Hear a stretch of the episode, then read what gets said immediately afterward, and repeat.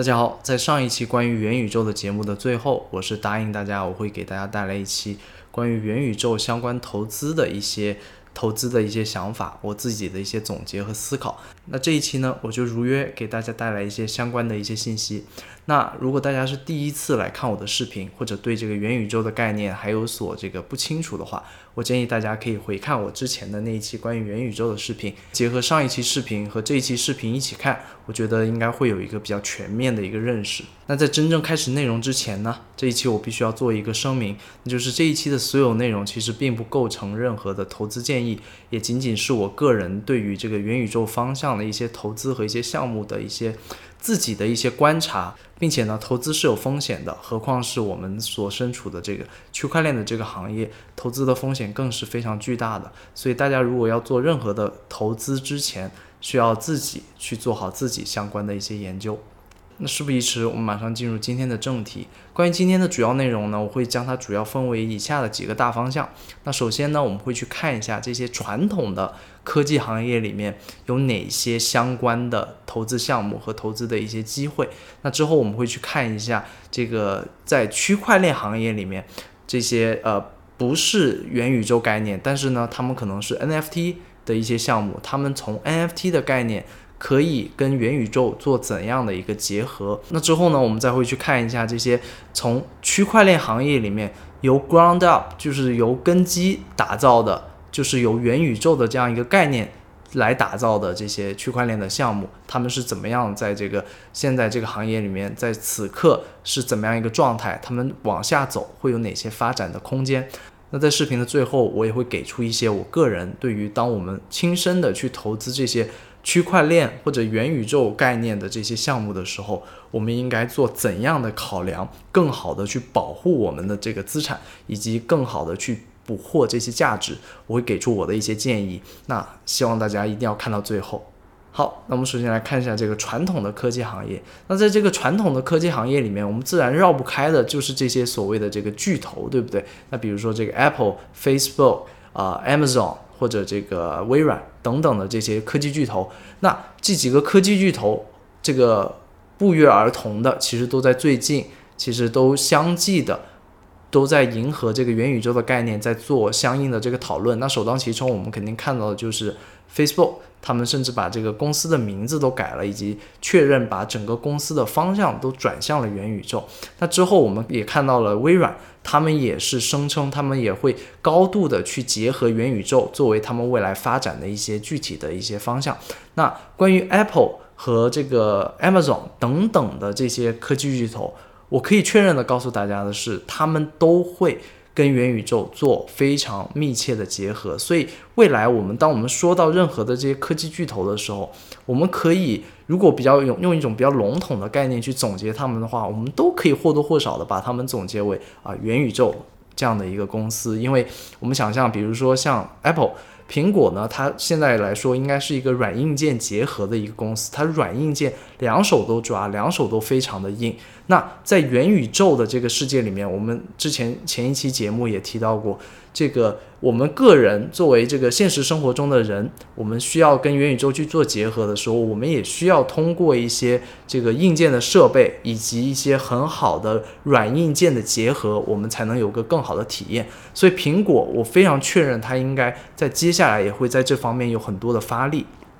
那剩下我们当我们去看到其他的一些此刻好像在元宇宙方向发生不太多的一些科技巨头，比如说像 Oracle。啊，这个甲骨文公司，他们是做这个科技的这个基建相关的一些工作。那这些工作其实也都是元宇宙这个世界它的底层需要依赖的很多的一些服务。所以他们这些公司，他们也很自然而然的可以结合到元宇宙里面去。包括像 Amazon，Amazon 它业务的很大的一头是这个 Amazon Web Service，它其实是这个亚马逊的云服务。那这个方向其实也是跟这个呃元宇宙也可以有个天然的结合。所以，如果当我们去投资这个传统的，比如说我们想在这个传统的股市里面去投资元宇宙概念的话，那这些科技巨头其实我们可以按原来的逻辑去投资，其实问题也不是太大。但是呢，那当然了，我们首先要单独拎出来的就是这个 Facebook，因为它已经完全的专注在元宇宙这个方向，可能我们要单独做一些了解和更深的一些探索。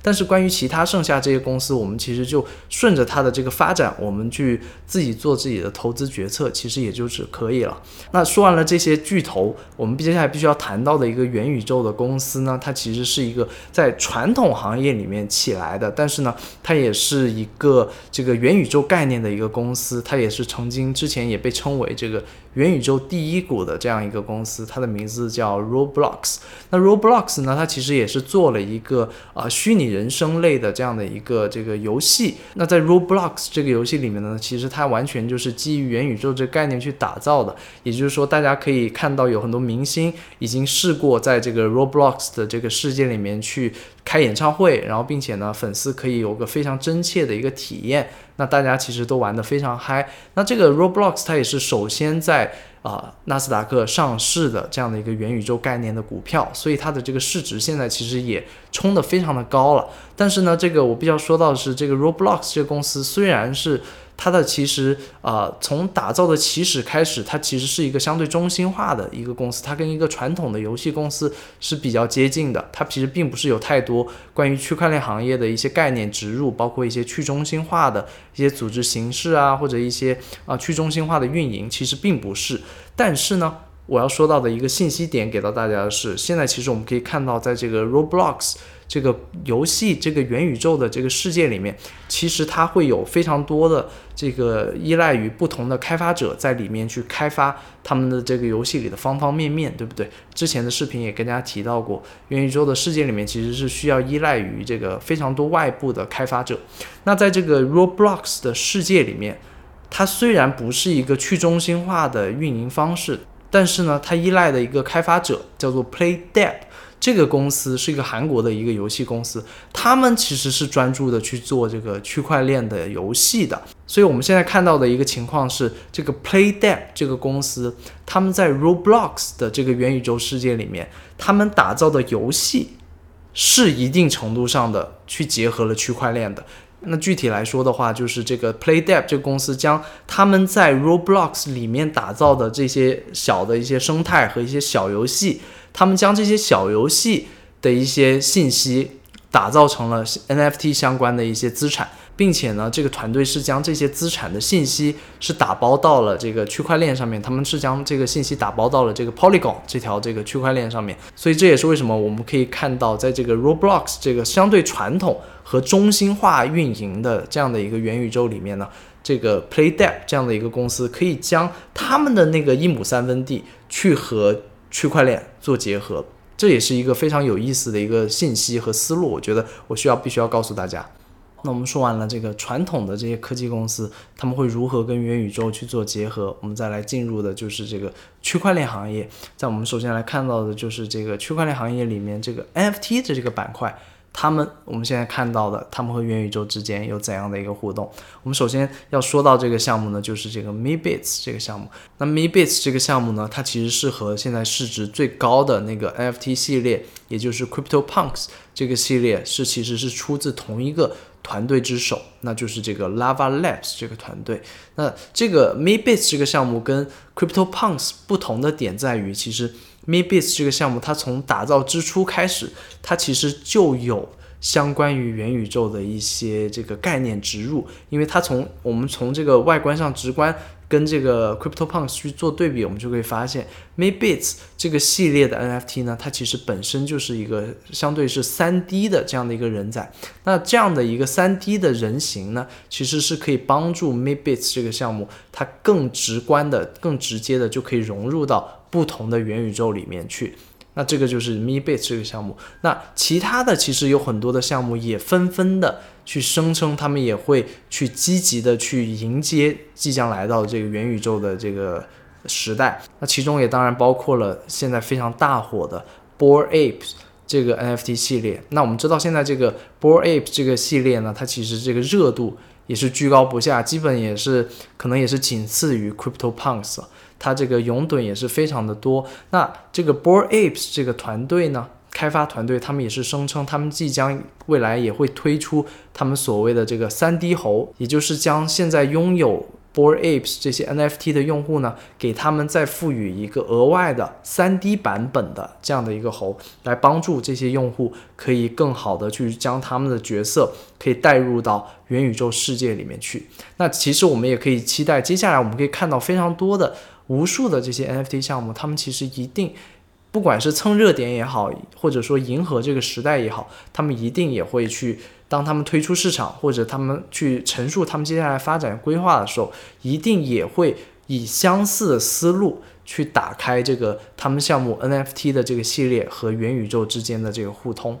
那接下来我们要提到的非常重要的就是这些由区块链技术作为底层。由区块链技术作为底层去打造的这些元宇宙概念的项目，那我们必须要提到的就是当下呃比较冲在前面的两个项目。那关于这个方向的项目呢，我首先给大家介绍的是一个叫做 Sandbox 的这个项目。那关于这个项目呢，其实它不是一个新的项目了。如果我们追溯回去的话，我们会知道，在二零一三年开始，这个项目其实就已经在打造他们的这个相关的叫做 Sandbox 的这个手游了。那并且当年呢，这个 Sandbox 这个游戏一度还是获得了苹果的这个 App Store 里面的这个好像是畅销的同名之类的这样的一个好名次。所以我们也可以知道，Sandbox 这个团队呢，它其实是对于打造游戏方面是非常的有经验的，并且呢，他们在过去几年开始是全身心的将自己的项目的方向全身心的去投入到元宇宙这样的一个概念里面，并且呢，他们是立志于去打造一个非常宏大的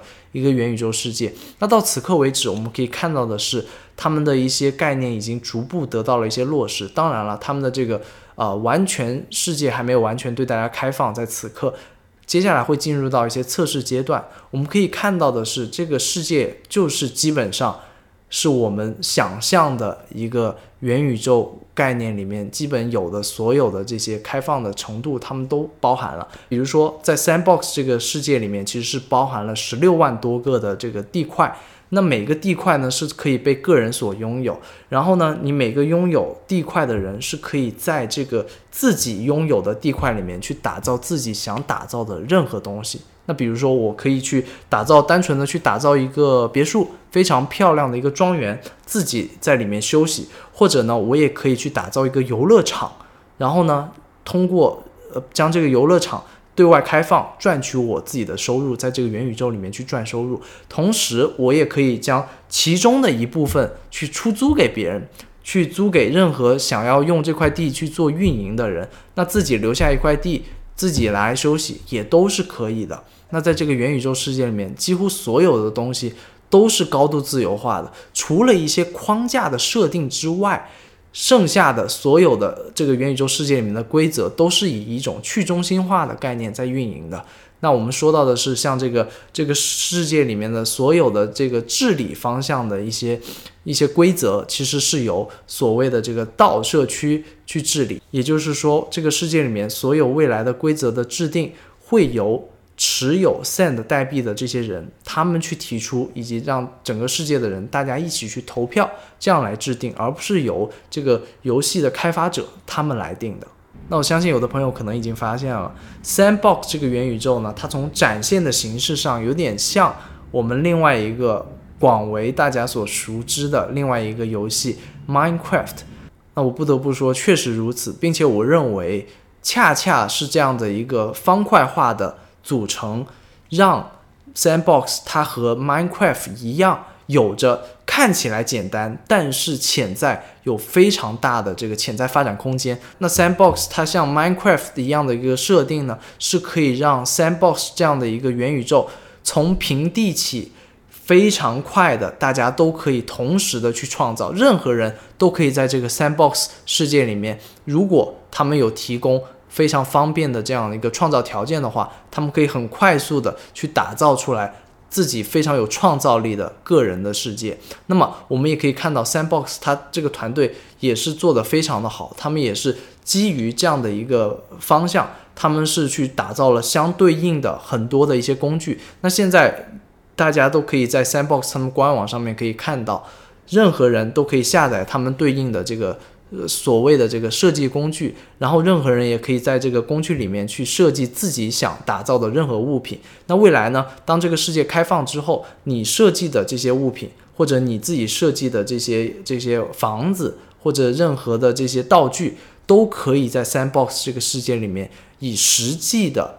价值去售出。那你也会创造你自己的价值。我也可以预期未来会有很多人可以以这样的方式。都可以赚到非常非常好的收入，那这也是我非常看好 Sandbox 项目的一个原因。那另外一个项目，我们不得不提到的是一个现在跟 Sandbox 有点并驾齐驱的一个项目，它的名字叫 Decentraland。那关于 Decentraland 这个项目呢，它其实是推进的要比 Sandbox 要快一些。那现在其实我们以此刻已经可以进入到 Decentraland 里面去了，并且呢，我们可以看到 Decentraland 上面其实也是举办过几场这个比较大的活动，并且已经经历过一些很多人次同时参与的这样的一个场景了。那 Decentraland 呢？它其实跟 Sandbox 在很多的概念上面是非常相似的，包括了它其实也是可以通过里面的这个地块，大家可以在这个自己买地，然后自己去打造这样的一个概念。但是呢，Decentraland 它跟 Sandbox 不同的点在于，它其实我们从这个表现上就可以看出来，它并不是方块化的，它是相对来说更接近于人形的这样的一个虚拟角色。那同时，除了说呃，Decentraland 它有个先发优势，它率先的是面向大众做了一个开放之外呢，Decentraland 它吸引了非常大的流量的一个原因，是因为他们的这个在元宇宙里面去打造了自己的相关的赌场相关的一些游戏，那这样的一个因素是吸引了非常多的来自于全球的用户。那但是呢，关于这个点，我在这里要做一个风险提醒。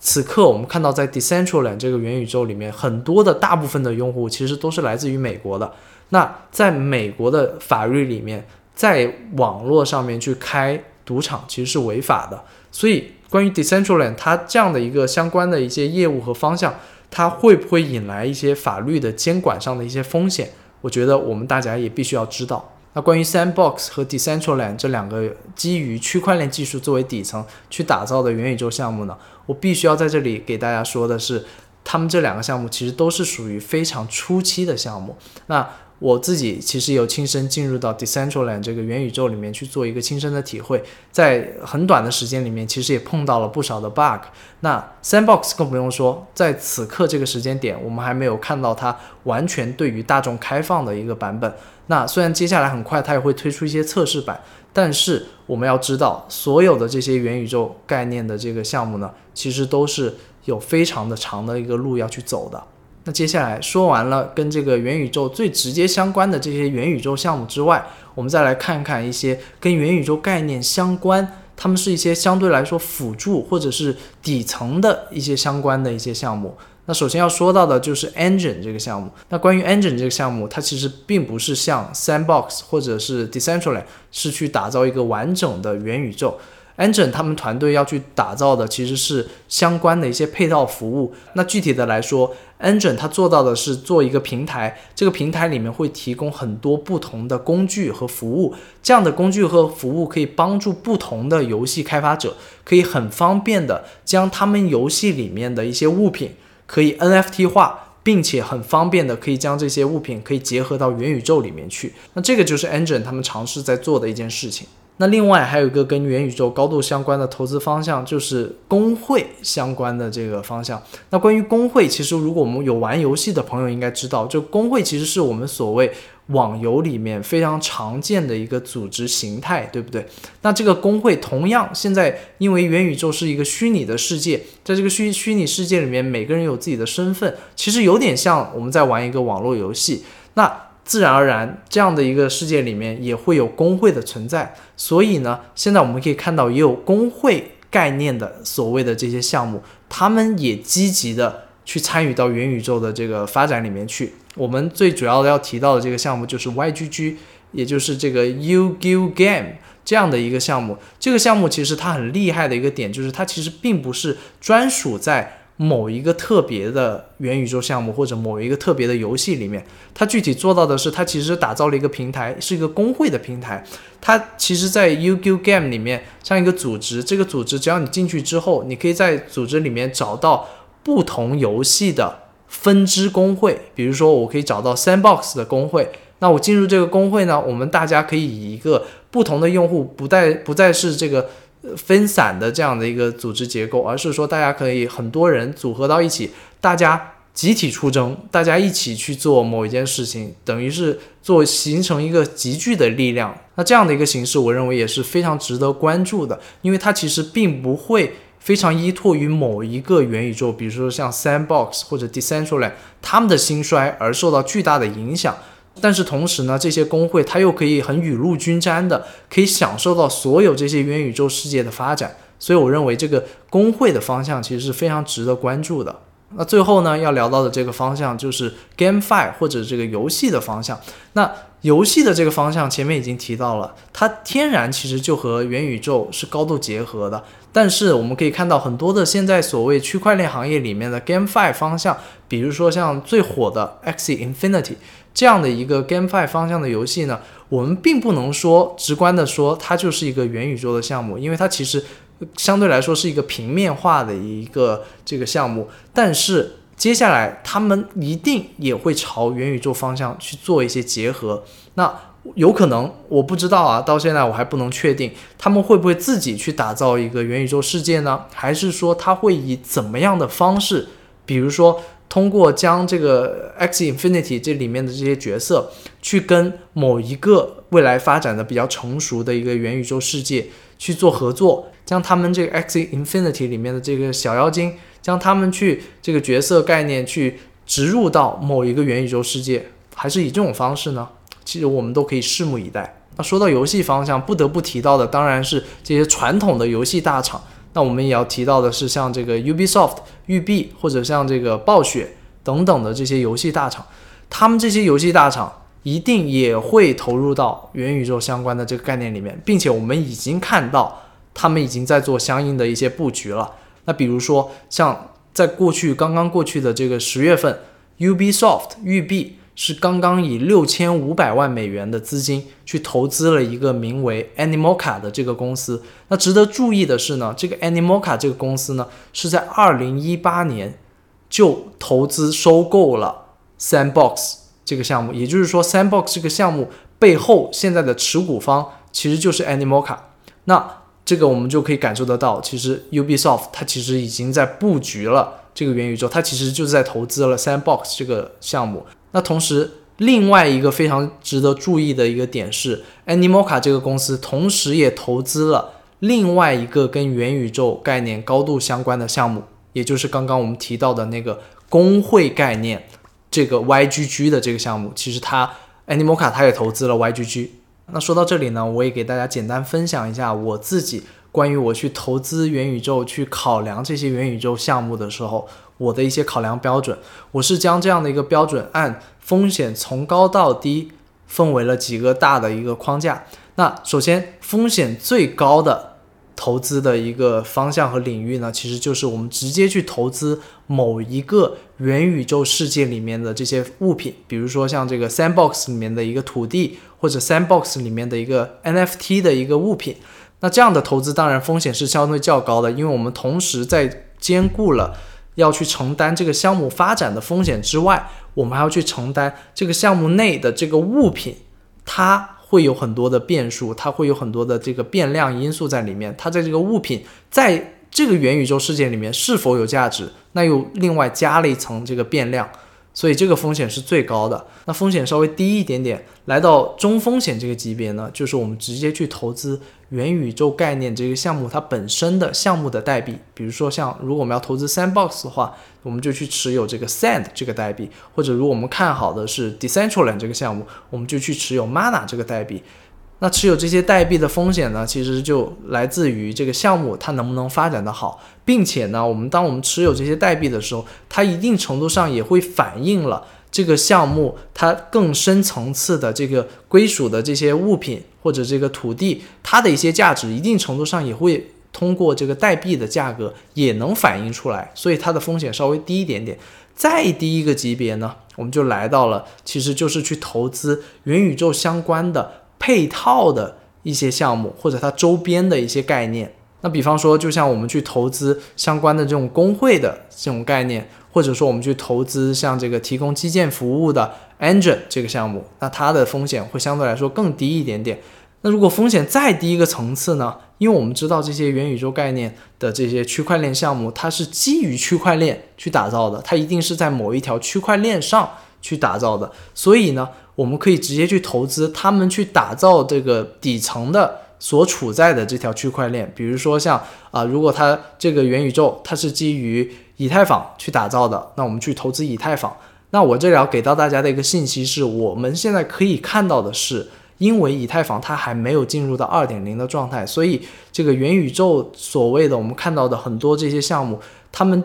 因为无法让这个用户去承受如此高的手续费，因为这样的体验非常的差，所以他们其实现在纷纷的去挪到了不少的其他的一些侧链上。我们现在看到的是很多的这些项目，比如说 Decentraland，他们已经是跟这个 Polygon 是有高度的结合，并且 Sandbox 也。即将，他们有个内部的消息，其实也是即将很快会将主链上以太坊上的一些交易数据，会未来会搬到 Polygon 上面去运行。那如果我们想以比较低的风险去参与到元宇宙的投资中的话，直接去投资这样的每一条的这个主链或者侧链，投资这个相对传统的区块链投资里面去，也是可以从元宇宙的这个发展中是可以大大的受益的。那最后呢，我想说的是。随着元宇宙概念被越来越多的人所熟知，以及越来越多的这个传统的一些公司尝试要进入元宇宙这个方向，我们一定会在接下来几年看到一种百花齐放的这样的一个格局。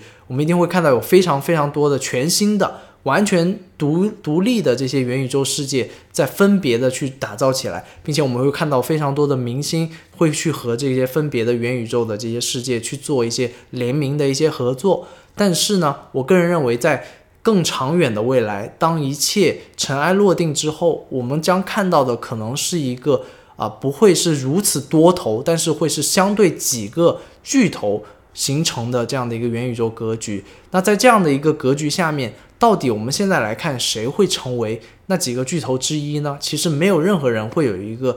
这个百分百准确的答案，但是我必须要给到大家的一个信息是在现在我们所处的这个高度信息化的这个时代里面，任何有先发优势的项目，它都是在未来的竞争里面，它它都是在比较长期的时间里面，都会是会有比较好的一个竞争的态势的。所以这个信息我们必须要了解，并且基于这个信息可以帮助我们去做一些判断。那更展开一点去说，至于那些经过竞争之后，其他的这些没有成为巨头这些项目，他们会如何以什么样的方式去存在呢？他们是不是一定就会完全以这种退出我们这个视野的方式呢？其实也不一定，因为这个元宇宙世界它有一个非常高度的自由化的这样的一个特点，我们不要忘了。因为这样的一个特点，我认为未来经过竞争之后，这些没有办法成为巨头的这些项目呢，它有可能会以另一种方式融入到这些巨头的。这个元宇宙世界里面去，那打个比方，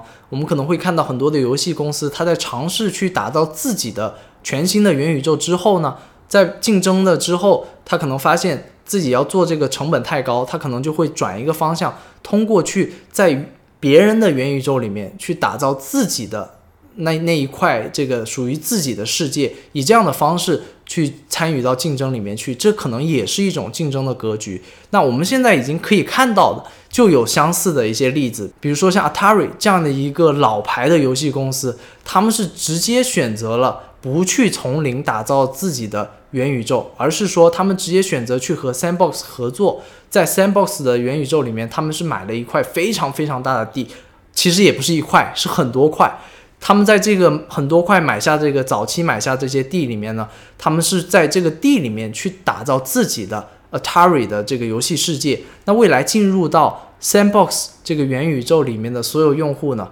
他们可以通过进入到 Sandbox，再进入到 Atari 他们的这个地盘，在他们地盘里面去玩 Atari 他们的打造的这个游戏。那这样的一种格局和这样的一种处理的方式，我觉得未来也会是经过竞争之后。一个主流的未来的一个操作方式。那当然也有一些其他元宇宙方向的一些项目，我们并没有办法去一一的去为大家做一些陈述，也只是为大家做一个比较概括的一个介绍。那希望对大家未来投资元宇宙的时候会有一些参考的一些价值。那么以上呢就是这期节目的全部内容。如果觉得有所收获的话呢，也请您点赞、订阅、分享小铃铛。那我们下期再见。